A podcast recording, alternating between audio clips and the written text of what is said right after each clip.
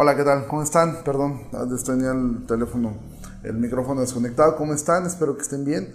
Eh, ya eh, por fin vamos a poder continuar con este estudio de Juan, que bueno, por algunas razones no, no lo habíamos podido eh, llevar a cabo en, este, en, semanas, en semanas pasadas, pero bueno, ya, gracias a Dios, ya, ya podemos nuevamente este, tener este estudio y de verdad te mando muchísimas gracias a todos los que toman este tiempo para poder estudiar juntos la, la, palabra de Dios. Y pues bueno, vamos a comenzar orando. Señor, muchísimas gracias por, por la oportunidad que nos das de poder ocupar estos medios para poder hablar de tu palabra, para poder compartir. Yo te ruego, Señor, que bendiga la vida de cada uno de mis hermanos que están viendo esta transmisión. Gracias por sus vidas, gracias porque nos has permitido en, este, en estos tiempos de, de pandemia poder contar con estas herramientas para poder hablar de tu evangelio y para poder eh, tener estos tiempos de, también poder por lo menos saludarnos por este medio. En el nombre de Jesús oramos, amén y amén. Bueno, eh, ¿en qué nos quedamos? Estamos viendo eh, Primero de Juan y estamos a a punto de entrar a lo que es el clímax del libro, que es eh, a partir del, del, versículo 7 del capítulo 4, es donde vemos el clímax de, de, del libro de, Primera de Juan, que es lo que da título a, a, esto que nosotros estamos, este, a este estudio, Dios es amor. Y ha sido bueno poder mirar que, por ejemplo, el capítulo 1 nos marca mucho de que Dios es luz. Y, y eso fue lo que estuvimos viendo durante el capítulo 1, eh, la importancia de entender que Dios es luz. En el capítulo 2 vimos prácticamente lo que son estas marcas de un verdadero creyente. Tú recordarás cuáles son esas marcas. Eh, guardar sus mandamientos, guardar su palabra, amar a los demás, es decir, andar como Jesús anduvo. Y cuatro, perseverar. Capítulo 3 vimos un poquito acerca de eh, lo que es el anticristo, todo esto, este espíritu eh, anticristiano que, que, hay en el mundo y cómo es que, cómo es que opera, pero en medio de todo esto eh, vemos que Dios nos, Dios nos ha dado la capacidad de poderle llamar Padre. Eso fue lo que vimos, perdón, en el capítulo, capítulo 3. ¿Y cómo termina el capítulo 3?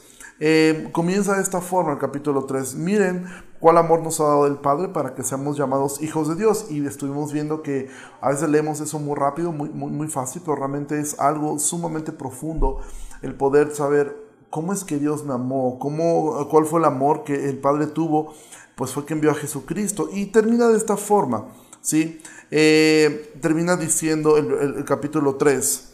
Y en esto sabemos que Él permanece en nosotros por el Espíritu que nos ha dado. Y Espíritu está con E mayúscula.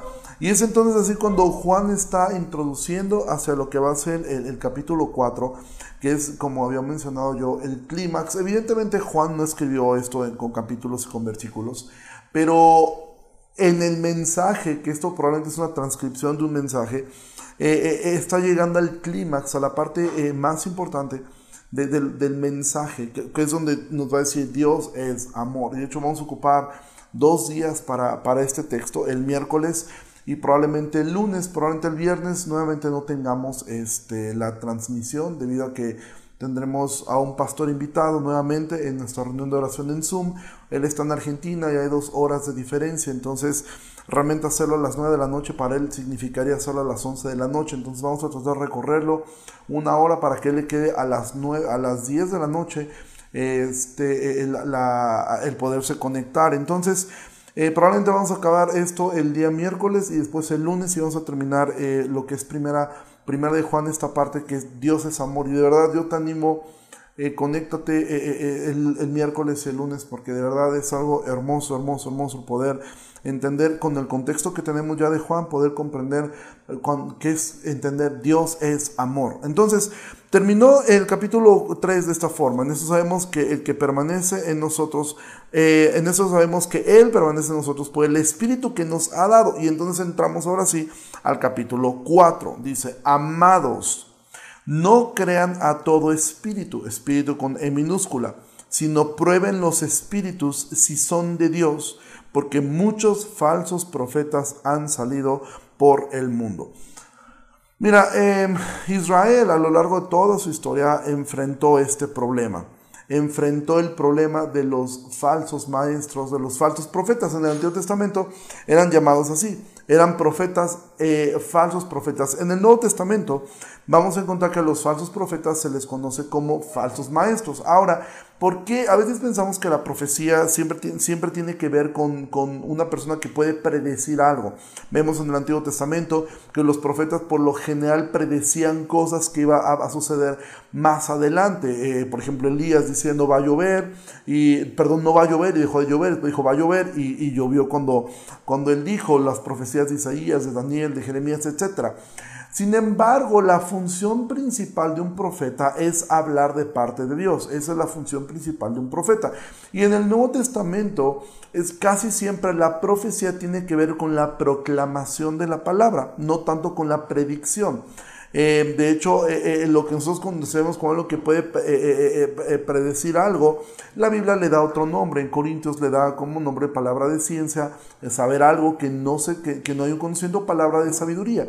Entonces, aunque no es el tema que ahora estamos tratando, cuando tú ves profetas en el Nuevo Testamento, generalmente está refiriendo a maestros. Entonces, cuando Juan dice, amados, no crean a todo espíritu, sino prueben los espíritus si son de Dios, porque muchos profetas, muchos falsos profetas han salido por el mundo. Y este es actualmente eh, eh, uno de los mayores problemas, y no actualmente, eh, es un problema que viene de toda la historia del hombre queriendo conocer a Dios. Primero los falsos profetas, personas que, que hablaban por su propia cuenta, y que eran falsos. Y, y, ahora Juan está enfrentando este problema y dice, no crean a todo espíritu. Y esto es sumamente importante, amados. Una de las cosas que más le ha hecho daño a la iglesia es la falta de discernimiento. El no tener discernimiento, el no poder eh, eh, eh, discernir y el no poder entender entre lo que es verdadero y lo que es falso. ¿Sí? Eso es uno de los problemas más grandes y esto viene a raíz de algo el hombre, el creyente, el cristiano, la persona que está en la iglesia, no conoce a Dios. Recuerda, Juan en el capítulo 2 nos dijo las marcas de un verdadero creyente. Lo primero es guardar sus mandamientos, guardar su palabra. Si tú no conoces la palabra de Dios, si tú no conoces sus mandamientos, tú no puedes conocer a Dios. Y si no conoces a Dios, entonces Tú creerás a todo espíritu y a toda idea que viene, que simplemente dice, así dice el Señor, y entonces las personas lo toman como cierto simplemente porque alguien dijo, así dice el Señor. Toman uno o varios versículos, hay personas que son muy buenas ocupando muchísimos versículos de la Biblia, descontextualizarlos y, y hacer algo que en teología se llama eisegesis. La palabra exégesis es extraer lo que el texto quiere decir. La palabra eisegesis significa yo hago que la Biblia diga lo que yo quiero que diga. ¿Sí? Entonces, eh, Juan dice, no crean a todo espíritu, sino prueben los espíritus si son de Dios. Y da la razón, porque muchos falsos profetas han salido por el mundo. Entonces, Juan nos está diciendo, tengan cuidado con lo que escuchan, y tengan cuidado respecto a quien escuchan, porque muchos falsos profetas han salido por el mundo. Parte de estos falsos profetas son de los que Jesús dirá en algún momento. Y, mira, uno de los asuntos de, de, un falso profeta es que es probable que ni siquiera él sepa que es un falso profeta. Hay muchos que lo saben y actúan con toda alevosía y ventaja, sabiendo que ellos están engañando a la gente. Esos son es un grupo peligroso. Pero hay un grupo aún más peligroso. Los que no lo saben. Los que piensan que ellos están bien. E, ese es el grupo más, eh, eh, eh, más peligroso. Los que no saben que lo son. El grupo de falsos profetas que no lo saben. Y ese grupo es lo que en Mateo capítulo 7 tenemos. ¿sí? Que Jesús les dirá, o muchos dirán, no profetizamos en tu nombre, en tu nombre echamos fuera demonios, en tu nombre hicimos muchos milagros. Y Jesús les va a decir, yo nunca los conocí, apártense de mí, hacedores de maldad. Es decir, esta gente creyó todo el tiempo que estaba en lo correcto para un día descubrir que ellos estaban mal y que realmente nunca habían conocido a Dios. Y no solamente el problema está con ellos, sino que ellos se vuelven ciegos guiando a otros ciegos. El problema más grande de un ciego es que no sepa que es ciego. Por ejemplo, una persona que nació invidente, un niño, una persona que nació invidente, él no sabe que es ciego. Con, eh, eh, con el, eh, van pasando los años, es un bebé, y llega un punto donde él entiende que la vida no es así. Que hay gente que ve, pero si él nació ciego, él no sabe su condición hasta que a él se la hacen ver. El mayor peligro no son los, los, los lobos este, disfrazados de ovejas, sino los que ni siquiera saben que son lobos. ¿sí? Entonces, Juan nos va a decir qué es lo que debemos probar. Versículo 2. En esto conozcan el Espíritu de Dios. Es decir, vamos a mirar, tengan cuidado y prueben los espíritus. ¿Y cómo? Dice entonces Juan. En esto conozcan el Espíritu de Dios. Todo espíritu que confiesa que Jesucristo ha venido en carne es de Dios. Entonces, primer cosa que Juan nos va a decir, ¿cómo puedo yo saber que una persona realmente, un, maestro, un profeta, alguien que me está enseñando la palabra de Dios, viene de Dios? Dice, todo espíritu que confiesa a Jesucristo ha venido en carne, es de Dios. Y tú podrías pensar, bueno, pues es que en realidad casi cualquier secta, casi cualquier falsa religión, pues confiesa que Jesucristo ha venido en carne. O sea, no es como, ah, o sea, que, acepten, por ejemplo, el catolicismo romano, ellos aceptan que Jesús se encarnó. Ellos aceptan eso, ellos aceptan que Jesús es Dios. ¿sí? Em, hay, otras sectas, por ejemplo, mormones, testigos de Jehová, que ellos no aceptan la divinidad de Cristo. Ellos miran a Jesús, entonces es más claro que ellos están en una falsedad. Pero cuando Juan está diciendo todo espíritu que confiesa que Jesucristo venido en carne es de Dios, no se está refiriendo meramente al acto de repetir algo. Sí, realmente repetir, que realmente, eh, eh, como hemos dicho, creer en Dios no ha salvado a nadie. Los demonios creen. Creerle a Dios es la gran diferencia. Entonces, cuando Juan está diciendo que confiesa que Jesucristo venido en carne, no solamente es entender que eh, alguien acepte que Jesús nació y, es Dios, no es tanto eso, sino que el confesar, como Romanos dice, que el que cree en su corazón y entonces confiesa en la boca, es decir, la confesión es producto de la fe en el corazón, pero la fe en el corazón, como vimos en Santiago, es una fe de obras, una fe que te lleva a hacer eh, lo, que Dios ha mandado. Si no lo haces, una fe muerta. Entonces te das cuenta cómo toda la Biblia se conecta. Y por lo menos nosotros el estudio que hemos hecho de estos tres libros se conecta eh, profundamente. Entonces confesar a Jesucristo viene a raíz de creer en el corazón. ¿Sí? Y, pero esa fe debe ser probada a través de una vida con carácter, de una vida que refleja las obras para las cuales fuimos creados las obras que Dios creó para que veremos en ellas, como dice el libro de Efesios. Entonces, no es solamente que tú creas a una persona porque habla muy bonito, porque una persona tiene una capacidad para hablar, no es eso. Lo que Juan nos está diciendo es, conozcan esto, todo espíritu que confiesa, pero la confesión viene de una vida, de un corazón que ha creído, y eso está respaldado por una vida piadosa. No una vida moralista solamente, sino una vida piadosa, una vida que puede reflejar eh, eh, eh, y creer todo lo que la palabra de Dios enseña respecto a Cristo. No basta solamente con creer en la encarnación. Hay que creer que Jesucristo fue perfecto, que es el Hijo de Dios, que es Dios, que vivió una vida perfecta, que en la cruz del Calvario él, como dijo, fue consumado todo en ese momento, no después, en ese momento, todo fue consumado. Él terminó una obra perfecta, no hay ninguna obra que tú y yo podamos hacer. Somos dependientes completamente de Cristo, de su obra en la cruz del Calvario, la cual fue consumada al momento que Él murió y en su resurrección toda potestad le fue dado en el cielo y en la tierra. Esto es confesar a Cristo. Eso es tener una cristología sana y creer completamente todo lo que la Biblia dice respecto a Cristo. ¿sí? Y dice versículo 3, y todo espíritu que no confiesa que Jesucristo ha en carne no es de Dios. Entonces, quien no confiese y no crea todo lo que la Biblia dice respecto a Cristo, entonces esa persona puede, es, no, no puede, es un falso profeta, es un falso maestro. Aunque es que cree casi todo. Por ejemplo, esta gente, eh, algunos creían que Jesús eh, no había venido en carne. ¿sí? Otros no creen que Jesús murió en la cruz. Otros no creen que resucitó. Otros no creen que ascendió. Otros de plano no creen que existió. ¿Sí? Entonces, no basta con solamente creer una parte de Jesús. O creemos absolutamente todo. O entonces no estamos creyendo en Cristo.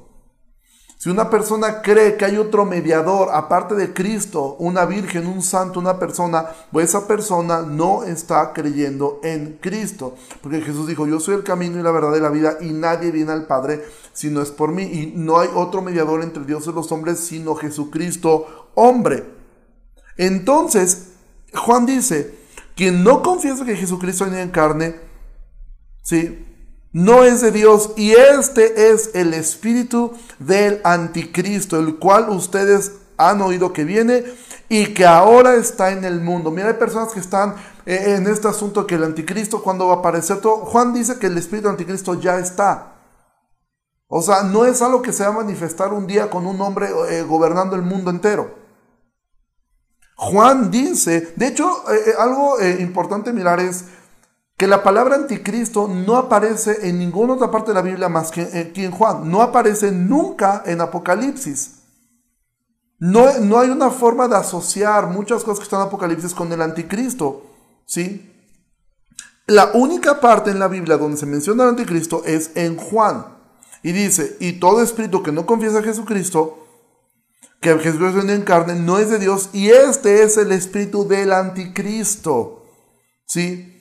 Y como hemos dicho, dependiendo tu, tu posición escatológica, pudiera ser que, que, hay un cumplimiento eh, de algunas cosas eh, eh, de Apocalipsis de distintas formas, pero no es que ese hombre va a ser el. El, anticristo. el espíritu del anticristo dice, ya está en el mundo. Este espíritu anticristiano, este espíritu contra Cristo, que se opone a Cristo, ya está en el mundo. Siempre ha estado y, y se manifiesta mayormente no en, movimientos eh, eh, políticos anticristianos o en ideologías anticristianas. No, mayormente y el mayor peligro es cuando en la iglesia se infiltra esto. Una enseñanza sutil que parece inofensiva, pero que es anticristiana. Mira, yo he puesto tantas veces, eh, eh, hace unos días platicaba yo con unos amigos y veíamos ahora cómo el mundo ha, hecho tantos cambios y ahora eh, pues resulta que un huevo de tortuga vale más que un, que, un, que, un, este, que un bebé que está por nacer. ¿Y cómo comenzó todo esto? Ahora vemos que una foca puede provocar que personas den la vida por la foca. ¿sí? Eh, hace unos días leí una historia que me conmovió muchísimo y porque un hombre, un actor, no recuerdo quién, eh, su, desgraciadamente su, su, mascota, su perro, cayó en un lago eh, de agua, pues prácticamente, de, de estos lugares donde el agua está prácticamente hirviendo. Y pues es lamentable, ¿no? Que su mascota haya caído ahí, pero él en, su deseo de salvar a, su mascota se arrojó para salvarlo. Bueno, el resultado fue que ambos murieron. Es lamentable la muerte de él. Pero cuando tú mirabas los, este, los eh, comentarios, era como si compararan las dos muertes y no hay comparación alguna. Uno era un perro, el otro era un ser humano hecho a la imagen y semejanza de Dios. Pero ¿cómo llegamos ahí? Y comentábamos, y, un amigo me decía, pues yo, yo lo que quería era eh, separar la basura. ¿Eso es bueno? Sí es bueno. Pero si tú dejas, si tú haces eso por las razones incorrectas, eso es como ir en una carretera y simplemente girar medio grado el volante. Al principio no vas a notar diferencia alguna. Todo va a parecer que sigue caminando de manera normal. Pero si ese grado que giraste el volante continúa por varios metros y varios kilómetros, lo que va a ocurrir es que vas a terminar completamente estampándote o saliéndote volando. ¿Por qué razón? Porque basta. Por eso es que cuando tú lees en Timoteo, cuando Pablo habla acerca de doctrinas de demonios, uno, pensaría en doctrinas de demonios, en, en, sacrificar a un niño, en matar a un niño, en cosas así. Para Pablo, doctrina de demonios es que te impidan comer ciertos alimentos o que te obliguen a no casarte. Para Pablo, esos son doctrinas de demonios. Porque cualquier cosa que le agregue al Evangelio o que le quita al Evangelio se convierte en una doctrina de demonios. Es decir, ¿Sabes por qué razón Jesús tenía tanto eh, eh, eh, antagonismo, por ejemplo, con, los fariseos respecto a, su, manera de entender el día de reposo? Porque ellos le habían aumentado cosas al día de reposo que la Biblia no ordenaba. Ellos habían aumentado más y llegó a ser algo que, Dios había dado para el disfrute de los judíos, para que pudieran descansar, para que pudieran estar en familia ellos habían vuelto el día de reposo en algo insufrible, en algo terriblemente tedioso, porque ellos agregaron un montón de cosas al día de reposo que Dios nunca había agregado, y eso le volvía la vida miserable a los judíos. Y en vez de ser un día de disfrute, se convirtió en un día sumamente terrible. Entonces, el espíritu del anticristo es cualquier cosa que quite o añada al evangelio, que al principio puede parecer inofensiva y es algo que nosotros, en especial los pastores, debemos tener cuidado de nunca volver ideas que pueden ser buenas o que pueden funcionar en la iglesia, en volverlas dogmas. Es decir, nosotros nos reunimos en un hotel, a nosotros nos ha funcionado, y ahora en un tiempo de pandemia realmente damos tantas gracias a Dios porque nosotros no, tenemos que pagar renta. Nos ha funcionado. Pero no podríamos hacer esto un dogma, que después eh, a los años digan las iglesias bíblicas, las iglesias que son de la IBEX se tienen que reunir en un hotel, porque así lo hacíamos y porque no, no podemos hacer un dogma. Nosotros tenemos grupos pequeños. Nos han funcionado, sí, en ese tiempo de pandemia han funcionado algunos muy bien. Nosotros eh, invitamos, animamos a la gente a asistir a un grupo pequeño, pero no podemos hacer un dogma respecto a eso, de que si tú no asistes a un grupo pequeño, tú no puedes ser parte de la iglesia. No, porque no hay ningún mandamiento respecto a eso. Aún con la membresía, que es algo sumamente importante para nosotros.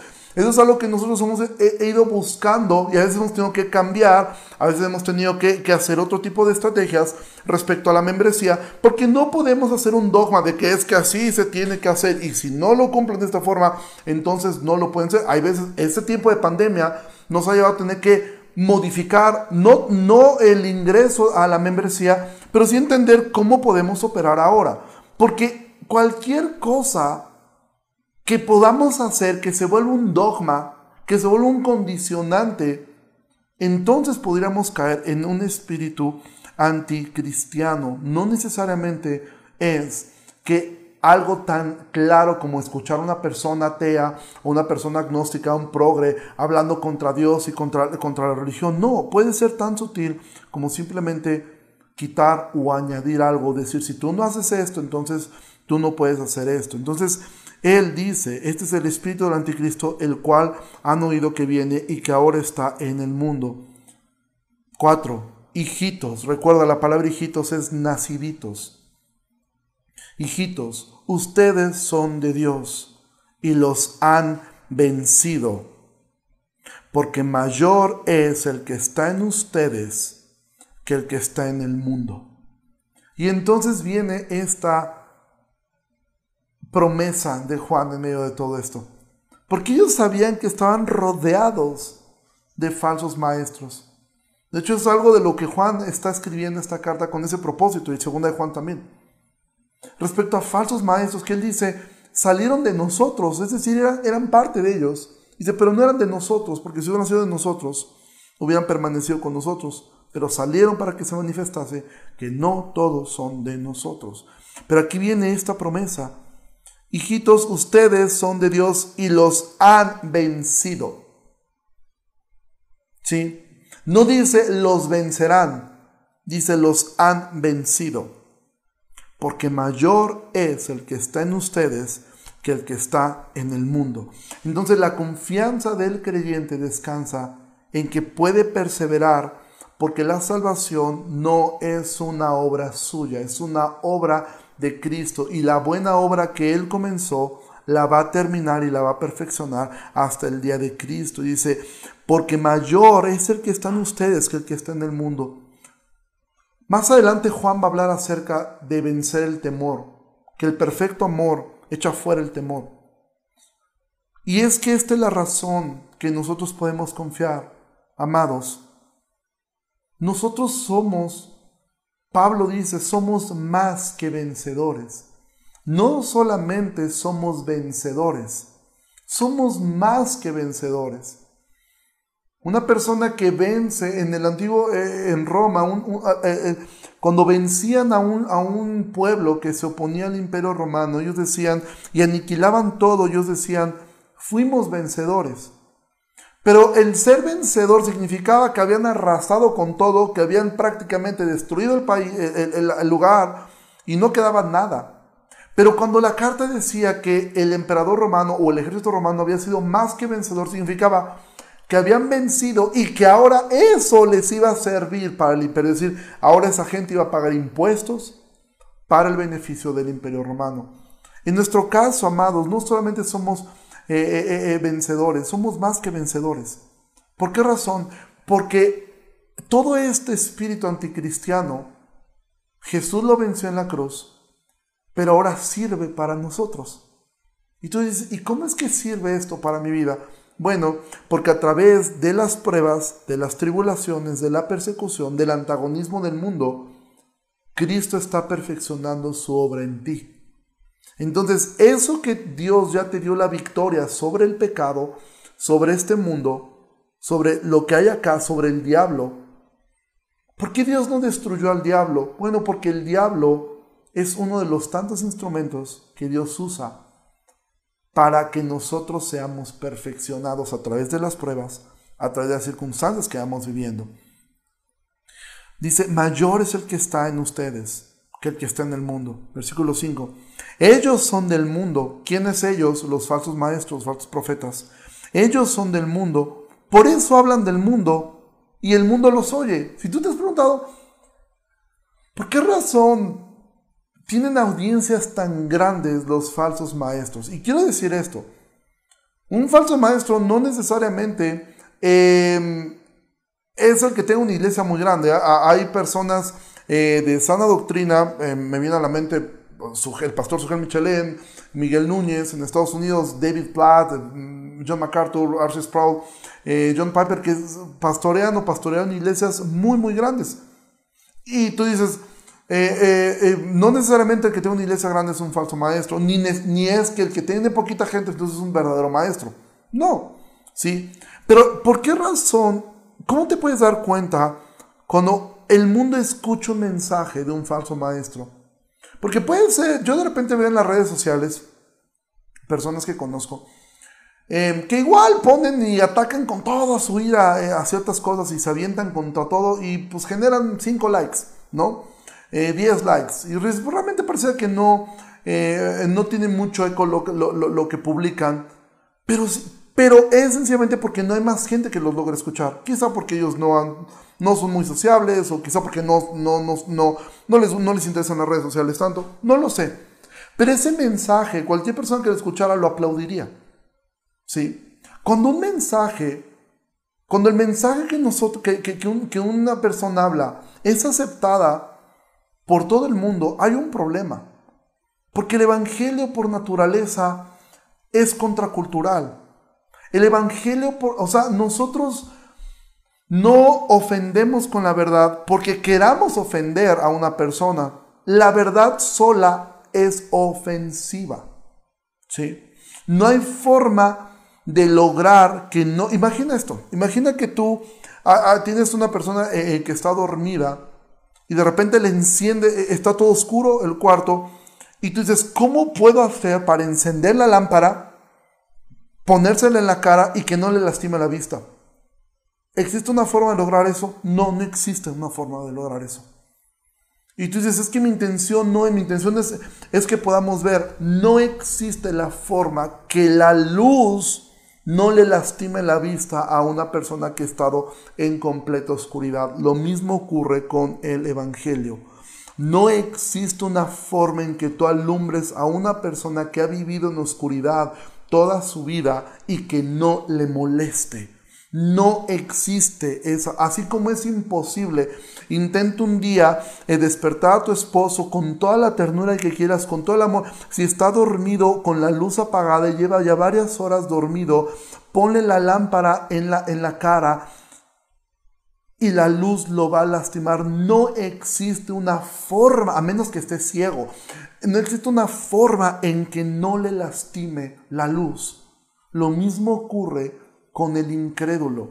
Si el mensaje que hablo no lastima, no alumbra. Sigo usando la misma ilustración. Sin en cambio, si yo en una, en una, en una habitación, lo mismo, imagina el mismo cuadro, Está la habitación, pero digo, yo no quiero, no quiero lastimarle la vista, entonces voy a encender un cerillito. Enciendo el cerillo. ¿Esa luz lastima? No, tampoco alumbra. ¿Sí? Es decir, tú puedes hablar fragmentos de verdad, fragmentos de como cerillitos, para no lastimarlo, para no lastimarlo, y decir fragmentos de verdad, como que Dios te ama, es un fragmento de verdad, pero no alumbra. ¿Sí? Puedes decir, eh, ocuparla, ¿cómo le hablo del pecado sin que, sin, que, sin que él se ofenda y sin que sienta feo? Ah, mira, los errores que cometemos eh, nos lastiman a nosotros. Esto es verdad, es un fragmento de verdad, encendiste un cerillito. Pero el Evangelio es una... Imagina, imagina que no encendiste una... ¿Has visto las, las, las lámparas que ocupan en los estadios? Yo hace años este, fui a, ahí a al Farallón. Y me, me, gustó un montón porque pues, me gusta jugar básquetbol, no soy bueno, pero me gusta. Eh, y, me gustaba mucho ir a jugar en la noche porque tienen una iluminación como de estadio en las canchas que de verdad parece que día, o sea, de la luz. Es tan potente esa luz. Bueno, así es la luz del Evangelio. Es como despertar a una persona poniéndole eso enfrente. Lo va a lastimar de inicio. La luz va a lastimar la vista de cualquier persona que haya estado en oscuridad mucho tiempo. Entonces, el mensaje que el mundo acepta, dice ellos son del mundo, por eso hablan del mundo. Y el mundo los oye. ¿Por qué razón? Porque el mensaje es suave, porque el mensaje es agradable. Es el mensaje de o, puede irse en alguna, cualquiera de estas, de estas tendencias, ¿sí? Puede ser, está predicando, Dios te puede dar la casa, el coche, la esposa, los hijos de tus, de tus sueños. El, el evangelio de la prosperidad. Dios lo puede hacer. Pero hay otro evangelio falso, el evangelio de la necesidad. Dios puede darte el consuelo, Dios puede darte la paz. Hay personas que dicen, yo, conozco a, algunos predicadores que dicen, sí, el evangelio de la prosperidad es falso, pero ellos predican siempre un evangelio basado en la necesidad. Tu necesidad emocional, tu necesidad de, sentirte perdonado, tu necesidad de sentirte querido, tu necesidad de, de paz, tu necesidad, eso. Ese es un evangelio basado en la necesidad, un evangelio falso. Y está el otro evangelio, el evangelio de las obras. El que parece que es, que, es muy duro, muy rudo. Es que tienes que hacer eso, tienes que cambiar, tienes que lograr esto, tienes que hacer esto, tienes, tienes, tienes, tienes, tienes. Y los tres son agradables al mundo. ¿Por qué? Porque uno te da lo que en los deseos de, de la carne. Quiero dinero, quiero fama, eso me lo da. Otro te da los deseos de todo el mundo. Quiero estar tranquilo, quiero estar bien yo, yo quiero estar bien. Y el otro parece que te garantiza que tú puedes lograr llegar al cielo. O sea, tú lo puedes lograr. Si le echas ganas, Si te portas bien, si dejas de hacer las cosas que están mal, entonces tú, eh, y ese es un mensaje que el mundo quiere. O sea que no hago nada y Dios me da todo simplemente porque eh, ahora Dios me debe algo en el Evangelio de la Prosperidad. O sea que soy tan importante soy el centro del mundo que Dios me va a, dar la paz interior, me va a dar todo lo que yo quiero. O Dios me da la oportunidad de yo llegar por mis propios medios. No necesito confiar en Cristo. Yo puedo llegar por mis propios medios. Entonces, esos, esos tres tipos de mensaje, el mundo los escucha. El mundo ama eso. Ama que le digan que Él es el centro del universo, ama que le digan que Dios le va a dar lo que Él quiere, o ama que le digan tú puedes lograrlo por tus propias fuerzas. No necesitas reconocer que es débil. Al contrario, si tú haces, haces, haces, hay iglesias que son tan duras que es haces, haces, haces, haces. Tienes que hacer esto, tienes que hacer el otro, tienes que lograr esto, tienes que llegar a la reunión, tienes que esto, tienes, que, tienes. Y si no lo haces, no te vas al cielo. Es un evangelio de obras. Pero el evangelio de la prosperidad, el evangelio de la necesidad y el evangelio de obras son anticristianos. Sin embargo, son los mensajes más escuchados. El mensaje de la cruz es este. Dios es soberano, Dios es santo, tú eres pecador, tú mereces el infierno, Cristo es tu única esperanza y el arrepentimiento es la evidencia de una conversión, de entender y reconocer que somos pobres en espíritu y que fuera de Él nada tenemos. Versículo 6, y con eso terminamos. Nosotros somos de Dios. El que conoce a Dios nos oye. El que no es de Dios no nos oye. En esto conocemos el espíritu de verdad y el espíritu de error. ¿En qué conocemos el espíritu de verdad y el espíritu de error? ¿En qué? Juan nos dio la respuesta. El que conoce a Dios nos oye. Ahora, tienes que entender esto. Quien escribió este nos fue Juan, no yo.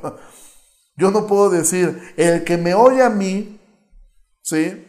Está en la verdad y el que no me oye a mí está en un error. No. Juan sí, porque Juan escribió esto bajo la inspiración del Espíritu Santo. Juan sí podía decir eso, yo no puedo decir eso. Yo lo que puedo decir es que el que escucha la palabra de Dios. Nosotros somos de Dios. El que conoce a Dios escucha la palabra de Dios. El que no es de Dios no escucha la palabra de Dios. Ahora, nosotros creemos que estamos predicando la palabra, la verdad bíblica. Entonces para Juan es sencillo, nosotros somos de Dios. El que conoce a Dios nos oye. El que no es de Dios no nos oye. Hace eh, me llamó mucha atención, no sé en qué va a terminar, no, quizá para algunos sea conocido, para otros no. Hace tiempo hubo un documental eh, que se llama American Gospel, te lo recomiendo mucho, está en YouTube, donde habla acerca del falso evangelio de la prosperidad. Y uno de los personas que, que menciona ahí es un hombre muy famoso en Estados Unidos que se llama Todd White. Y ahora Todd White ha, ha predicado un, un mensaje respecto al evangelio realmente hermoso, bíblico, centrado eh, etc. Él dice que lleva tiempo escuchando y leyendo eh, los mensajes de Spurgeon y está leyendo a Whitfield. Y tú te preguntas, y ojalá, de verdad, yo, he orado por él, porque él es uno de los mayores promotores de, del Evangelio de la Prosperidad y de este Evangelio de la necesidad. Eh, pero de verdad, la predicación que escuché respecto a él del Evangelio es hermosa. De hecho, a mí me hizo recordar algo, o sea, cuánto tiempo tiene que, que realmente nosotros los reformados no lloramos al, de lo conmovido de predicar el Evangelio. Él predica realmente hablando del Evangelio y se ve que realmente está conmovido. Ahora, si es genuino o no es genuino, solamente el tiempo lo dirá. Pero lo que me impactó es cuando estaba estudiando esto, es esto. ¿Sabes cuántos falsos maestros han leído Spurgeon, han leído a Edwards, han leído a... Es más, muchos de ellos salieron de seminarios reformados. Y dices, ¿y por qué ellos no lograron ver lo que este hombre sí está viendo? Y entender lo que otros no han entendido. Porque la salvación es del Señor. Y los que son de Dios, Jesús dijo, mis ovejas escuchan mi voz y la siguen. Los demás no lo van a hacer. Entonces, Juan ha hablado ahora en esto respecto a cómo poder nosotros evaluar. Recuerda, la última marca, todo esto viene de la última marca que tiene que ver con que el verdadero creyente persevera. Y para poder perseverar es importante no creer a todo espíritu, sino probar los espíritus. Y como siempre dices, oye, es la primera vez que creo que Juan, creo que es la primera vez que leemos este texto y que no nos lleva Juan al tema que recurre todo el tiempo. Parece que Juan dice lo que sea y te dice, ama, tu, ama a tus hermanos. Dice otra cosa, ama a tus hermanos. Esto, ama a tus hermanos, ama, ama a tus hermanos. Todo el tiempo, todo el tiempo, todo el tiempo. Bueno, realmente Juan sí iba a decir eso, simplemente por leer el versículo 7, que no lo veremos hoy, lo veremos el miércoles. Amados, amémonos unos a otros. Esto es el tema recurrente. Ama a tu iglesia local. Ama a tus hermanos en la fe.